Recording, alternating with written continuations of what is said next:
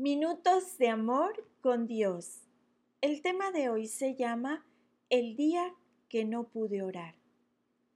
En noviembre de 2015 me enteré de que tenían que operarme del corazón. Sorprendida y un poco sacudida, pensé en la posibilidad de morir.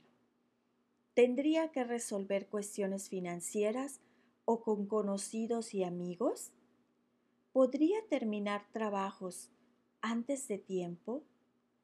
Y si había cosas que no podían esperar, ¿a quién se las encargaría? Era el momento de actuar y orar. Pero no podía hacer ninguna de las dos cosas. Mi cuerpo y mi mente estaban tan agotados que no tenía fuerzas para hacer aún las tareas más sencillas. Incluso cuando trataba de orar, me quedaba dormida. Estaba frustrada, no podía trabajar ni pedirle a Dios que me permitiera vivir para pasar más tiempo con mi familia.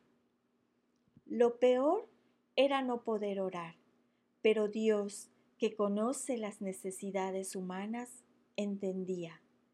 Al fin recordé que Él preparó dos cosas para estos casos.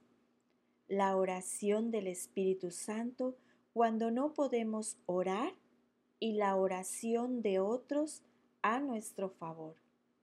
Qué consolador saber que el Espíritu elevaba mis preocupaciones ante el Padre. Qué bendición saber que mis amigos y parientes oraban por mí.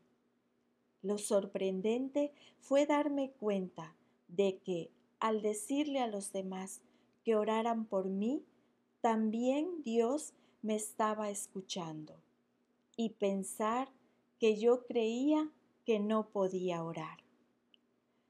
Amado Dios, gracias por orar por nosotros cuando no podemos hacerlo.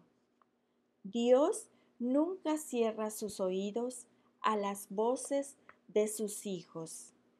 Y la lectura se encuentra en el libro de Romanos 8, versículo 26. ¿Qué hemos de pedir como conviene?